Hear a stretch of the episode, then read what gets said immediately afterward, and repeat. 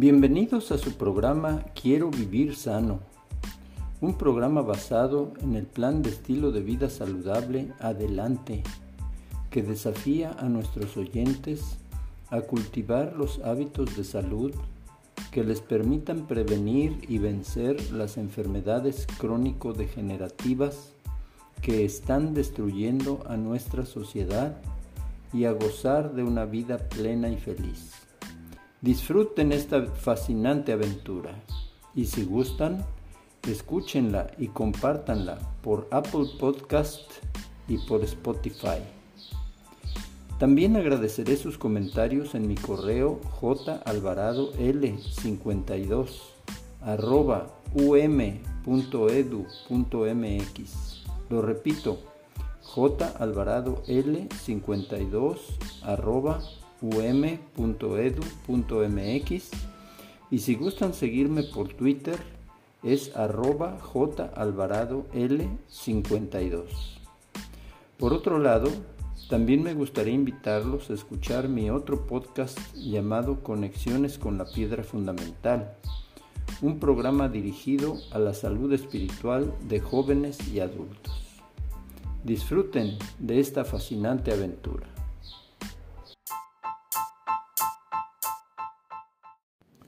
Hola amigos, aquí su servidor y amigo Jesús Alvarado López en nuestro programa Quiero Vivir Sano un grito de guerra en contra de la ignorancia, la enfermedad y la muerte. El día de hoy queremos platicar con ustedes acerca de cuándo y con qué frecuencia debemos comer. Muchos expertos en salud de nuestros días recomiendan realizar tres comidas al día más refrigerios. Esto equivale a cinco o seis comidas al día o un día lleno de comer o mordisquear constantemente. Se nos dice que muchas comidas pequeñas a lo largo del día aumentarán nuestro metabolismo y nos ayudarán a mantener el peso adecuado. Sin embargo, el 40% de los adultos en todo el mundo sufre problemas gastrointestinales funcionales y la obesidad mundial se ha triplicado desde 1975 y más de la mitad de los adultos tienen sobrepeso u obesidad. ¿Podría ser parte del problema comer constantemente? Elena de White, una autora cristiana del siglo XIX, desaconsejó comer entre comidas y en horarios irregulares. Sus declaraciones no solo contradicen a muchos de los expertos de hoy, sino que también iban contra la corriente del pensamiento del siglo XIX. Estudios recientes, sin embargo, confirman sus recomendaciones y está ganando interés en lo que muchos llaman ayuno intermitente o alimentación con tiempo restringido, un patrón de alimentación que engloba las recomendaciones de White. Un reciente conjunto de estudios muestra que comer dos o tres comidas espaciadas regularmente, con varias horas entre la última comida y la hora de acostarse, tiene muchos beneficios para la salud. Estos incluyen un mejor control de peso y, y un menor riesgo de enfermedad. Comer con ritmo circadiano, seguir el reloj interno del cuerpo. Los investigadores sugieren que muchos de sus beneficios parecen ser el resultado de los efectos reguladores del reloj interno del cuerpo. Las comidas en el momento adecuado, con periodos de ayuno entre ellas, apoyan los ritmos circadianos del cuerpo, mientras que las comidas frecuentes e irregulares parecen entrar en conflicto con estos y podrían provocar una mayor inflamación, alteración de la microbiota intestinal y una menor resistencia a las enfermedades. Aunque los estudios clínicos de los largos, aunque los efectos a largo plazo de este estilo de alimentación aún están por verse, un par de grupos de población suelen practicar el ayuno intermitente como forma de vida. Uno de ellos es de los residentes de la isla de Okinawa en Japón. Los habitantes tradicionales de Okinawa son conocidos por sus bajas tasas de obesidad y enfermedades y su gran longevidad. Además de seguir una dieta basada principalmente en plantas, por lo general comen pocas comidas, espaciadas regularmente con periodos de ayuno entre ellas. Otro grupo conocido por su salud sólida y su larga vida son los adventistas del séptimo día, que aplican los principios de salud sobre los que escribió Elena de White. Estos adventistas disfrutan de una esperanza de vida que es de 8 a 10 años más larga que el promedio de otros estadounidenses. Al igual que los habitantes de Okinawa, este grupo sigue una dieta basada en plantas y practica el tipo de ayuno intermitente recomendado por Elena de White. Una máxima que tipifica el patrón de alimentación con restricción de tiempo que ella promovió dice así, desayuna como rey, almuerza como príncipe y cena como un pobre. Coma a horas regulares. No hace muchas generaciones la mayoría de las familias se reunían alrededor de la mesa a horas regulares para comer. Entonces, como ahora, los horarios de trabajo impactaban las comidas familiares, pero durante generaciones los horarios de comida tradicionales estuvieron firmemente establecidos en la sociedad norteamericana. El desayuno era normalmente alrededor de las 7 de la mañana, el almuerzo era al mediodía y la cena era alrededor de las seis. Los trastornos sociales masivos del siglo pasado han afectado drásticamente las rutinas alimentarias y hoy en día pocas familias disfrutan juntas de comidas regulares todos los días. Los horarios ocupados, los restaurantes de comida rápida y los alimentos listos con microondas han hecho que comer sea un asunto irregular y difícil de llevar. Para la mayoría de las familias, los horarios fijos para comer son cosas del pasado. Sin embargo, Elena de White, defensora de la salud en el siglo XIX, enfatizó la importancia de comer a horas regulares. Ella escribió, en ningún caso las comidas deben ser irregulares. Si la cena se come una o dos horas antes de la hora habitual, el estómago no está preparado para la nueva carga, porque aún no ha desechado los alimentos comidos en la comida anterior y no tiene fuerza vital para un nuevo trabajo. Por lo tanto, todo el sistema está sobrecargado.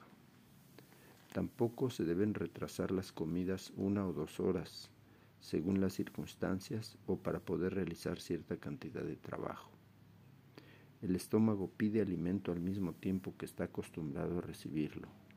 Si ese tiempo se retrasa, la vitalidad del sistema disminuye y finalmente llega a un punto tan bajo que el apetito desaparece por completo. Si luego se ingiere comida, el estómago no puede cuidarla adecuadamente. La comida no se puede convertir en buena sangre. Si todos comieran a intervalos regulares, sin probar nada entre comidas, estarían listos para comer y encontrarían un placer en comer que les recompensaría por su esfuerzo. Vamos a hacer una pausa y continuamos en un momentito más. Hola amigos, aquí su servidor y amigo Jesús Alvarado López en nuestro programa Quiero vivir sano, un grito de guerra en contra de la ignorancia, la enfermedad y la muerte. ¿Cuán frecuentemente debemos comer? La regularidad en la alimentación es de vital importancia. Debe haber un horario específico para cada comida. En este momento, dejar que cada uno coma lo que el sistema requiera y luego no tomar nada más hasta la siguiente comida. Hay muchos que comen cuando el organismo no necesita alimento, a intervalos irregulares y entre comidas porque no tienen suficiente fuerza de voluntad para resistir la inclinación. Cuando viajan, algunos mordisquean constantemente si tienen a su alcance algo comestible. Esto es muy perjudicial. Si los viajeros comieran regularmente alimentos sencillos y nutritivos, no sentirían tanto cansancio ni sufrirían tantas enfermedades. Se debe observar cuidadosamente la regularidad en la alimentación. No se debe comer nada entre, entre comidas, ni dulces, ni frutos secos, ni frutas, ni alimentos de ningún tipo.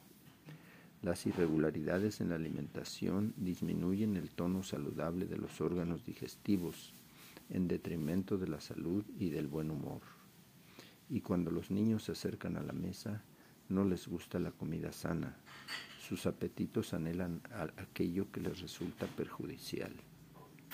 Hoy en día entendemos mejor por qué comer a horas regulares es tan importante y tiene que ver con sincronizar nuestras actividades con nuestro reloj interno. El reloj maestro del cuerpo está en una pequeña región llamada hipotálamo, ubicado en lo profundo del cerebro. El reloj maestro está configurado según el ciclo de luz-oscuridad de 24 horas y coordina los relojes biológicos dentro de nuestros tejidos y órganos. En otras palabras, el trabajo realizado por los diferentes sistemas, los órganos y los tejidos del cuerpo siguen horarios interconectados. Comer y ayunar son los principales señales que afectan esos horarios. La ciencia ha descubierto que comer en horarios inadecuados altera la organización del sistema circadiano, lo que contribuye a las condiciones metabólicas y al desarrollo de enfermedades crónicas. Además, la obesidad se asocia con horarios inconsistentes para comer. ¿Cuántas horas hay entre comidas o debe de haber entre comidas? Muchos expertos en nutrición hacen recomendaciones como esta. Comer cada dos o tres horas mantiene los procesos corporales y el metabolismo permanece intacto. Sin embargo, hace casi 150 años, Elena de White escribió, Después de ingerir la comida habitual, se debe permitir que el estómago descanse cinco horas.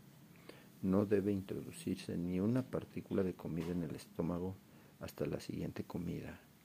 En este intervalo, el estómago realizará su trabajo y estará entonces en condiciones de recibir más alimento.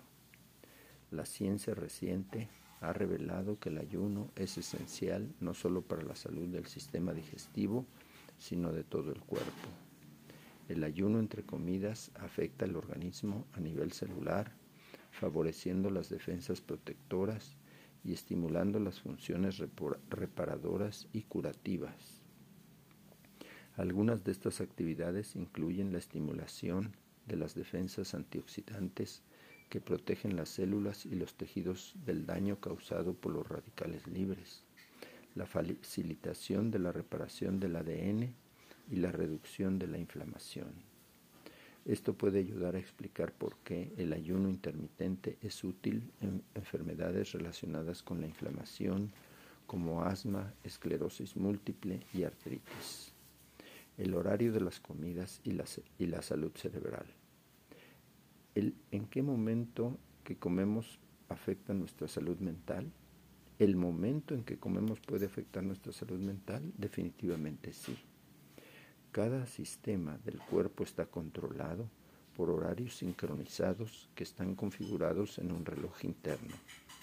La producción y liberación de hormonas, la reparación de células y tejidos dañados, el crecimiento de músculos y huesos, el archivo y almacenamiento de información en el cerebro, y otras innumerables funciones corporales ocurren en momentos programados regularmente.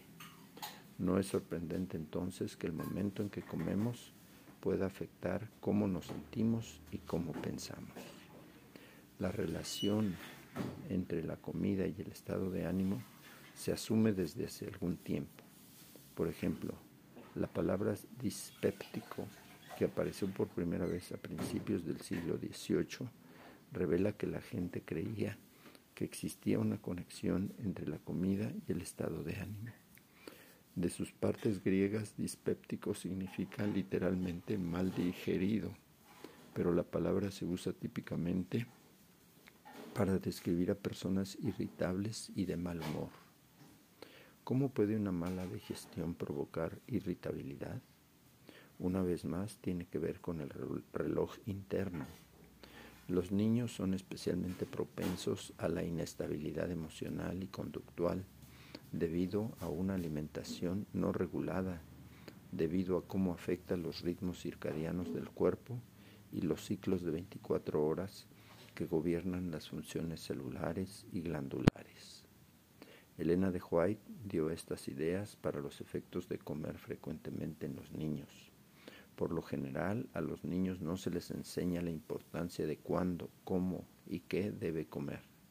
Se les permite satisfacer libremente sus gustos, comer a todas horas, comer fruta cuando les tienta la vista, y esto, junto con el pastel, el pan con mantequilla y los dulces que se comen casi constantemente, los convierte en golosos, aquellos que aman la comida y tienden a comer en exceso y dispépticos, aquellos que tienen indigestión e irritabilidad. Los órganos digestivos, como un molino que se mantiene en funcionamiento, continuamente se debilitan. Vamos a hacer una pausa y continuamos en un momentito más. Hola amigos, aquí su servidor y amigo Jesús Alvarado López en nuestro programa Quiero vivir sano, un grito de guerra en contra de la ignorancia, la enfermedad y la muerte. La fuerza vital está asociada desde el cerebro para ayudar al estómago en su exceso de trabajo y así se debilitan los poderes mentales.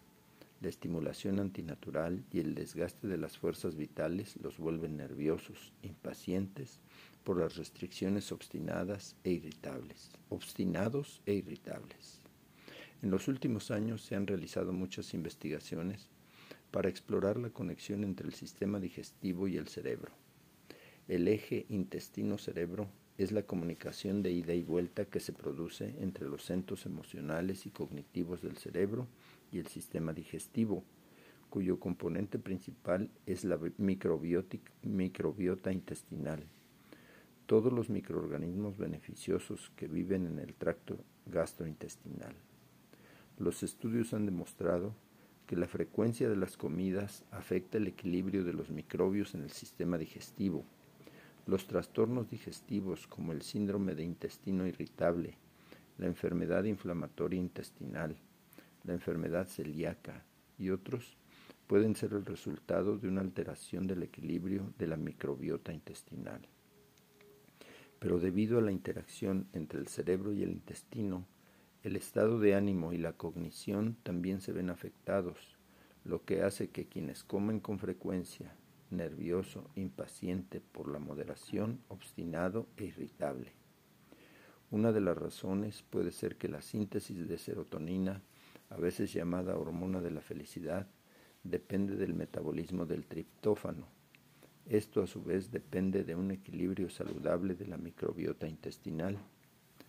Darle tiempo al estómago para descansar, se ha relacionado con una mejora del estado de ánimo en, ratones que experimentan estrés crónico y depresión y en humanos sanos.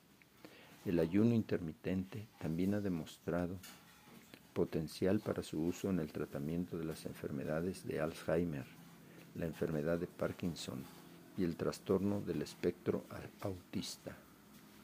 ¿Es malo comer tarde por la noche? Los horarios de trabajo irregulares, el tiempo libre limitado, la publicidad persistente de alimentos procesados y los restaurantes de comida rápida abiertos las 24 horas del día, los 7 días de la semana, han contribuido a la práctica de comer tarde en la noche y justo antes de acostarse. En el siglo XIX, la señora White dijo lo siguiente sobre las comidas nocturnas. Es una costumbre bastante común entre los pueblos del mundo comer tres veces al día, después de comer a intervalos irregulares entre comidas, y la última comida es generalmente la más abundante y suele tomarse justo antes de acostarse. Esto es invertir el orden natural de las cosas. Nunca se debe tomar una comida abundante tan tarde en el día. Si las personas cambiaran su práctica de comer solo dos comidas al día y nada entre comidas, ni siquiera una manzana, una nuez o cualquier bocado de fruta, el resultado sería un buen apetito una salud enormemente mejorada. Un problema, lo malo de comer por la noche es que interfiere con la digestión, porque la digestión se ralentiza durante la noche. Como era de esperar, un estudio encontró una fuerte asociación entre comer cerca de la hora de acostarse y el reflujo gastroesofágico. Otros estudios han encontrado que comer justo antes de acostarse se asocia con insomnio crónico, obesidad y mediciones más altas de glucosa en sangre. Los niveles más altos de azúcar en sangre están relacionados a enfermedades crónicas como enfermedades cardíacas y diabetes. Una vez más, es un buen consejo dejar de comer varias horas antes de acostarse, dos o tres comidas al día. La opinión popular es que las comidas pequeñas y frecuentes son mejores para la salud en general. Sin embargo, Elena de White escribió, tres comidas al día y nada entre comidas, ni siquiera una manzana, debería de ser el límite máximo de indulgencia. Aquellos que vayan más allá violan las leyes de la naturaleza y sufrirán mucho. A medida que crece la evidencia de la investigación, Muchos expertos en salud están revisando su posición sobre la cantidad de comidas que son mejores para una salud óptima.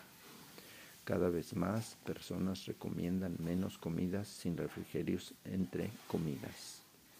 La idea de que lo mejor es seis o más comidas al día se está volviendo obsoleta a medida que aumenta la evidencia contraria. Los investigadores han descubierto que comer seis o más veces al día se asocia con un aumento significativo de riesgo de otras enfermedades. En otro estudio se encontró que un índice de masa corporal más alto estaba relacionado con comer más de tres comidas al día. ¿Cuál es el plan de alimentación más óptimo? Para resumir, el plan de alimentación óptimo incluye estas características. Comer de dos a tres comidas al día. Ayuno entre comidas sin refrigerios. Comer a la misma hora todos los días. Desayunar abundantemente. Si cenamos, hacer una cena pequeña y temprano. Un patrón regular que incluya el desayuno, el consumo excesivo de energía, el consumo de una mayor proporción de energía al principio del día, la reducción de la frecuencia de las comidas, es decir, dos o tres comidas al día, y los periodos de ayuno regulares pueden proporcionar beneficios fisiológicos como la reducción de la inflamación y la mejora del ritmo circadiano, el aumento de la autofagia y la resistencia al estrés y modulación de la microbiota intestinal. Vamos a hacer una pausa y continuamos en un momentito más.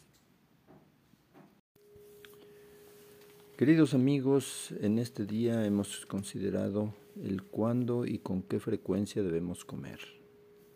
Es muy importante que nosotros aprendamos que el desayuno debe ser el alimento más fuerte del día, que debemos desayunar como reyes, comer como príncipes y cenar como mendigos. Esto traerá salud a nuestra vida.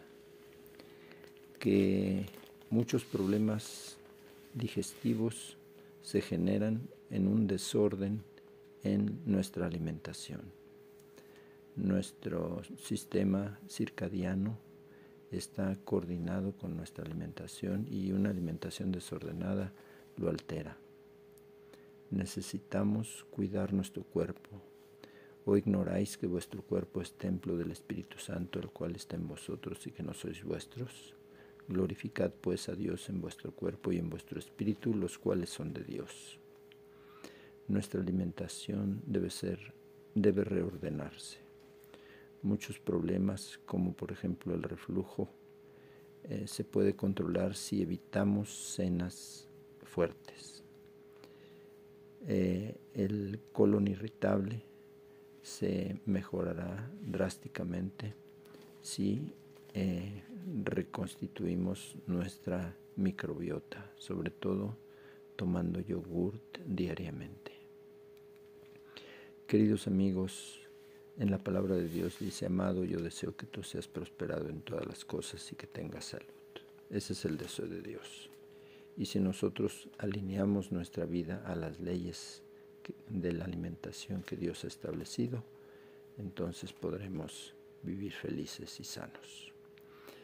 Deseamos a todos que Dios les bendiga y les guarde, que haga resplandecer Dios su rostro sobre ustedes y que tenga de ustedes misericordia. Que Dios alce a todos nosotros su rostro y ponga en nuestro corazón la paz del cielo, que sobrepasa todo entendimiento. Que tengan un feliz día, que Dios les bendiga y si Dios lo permite nos encontraremos para la próxima. Hasta pronto.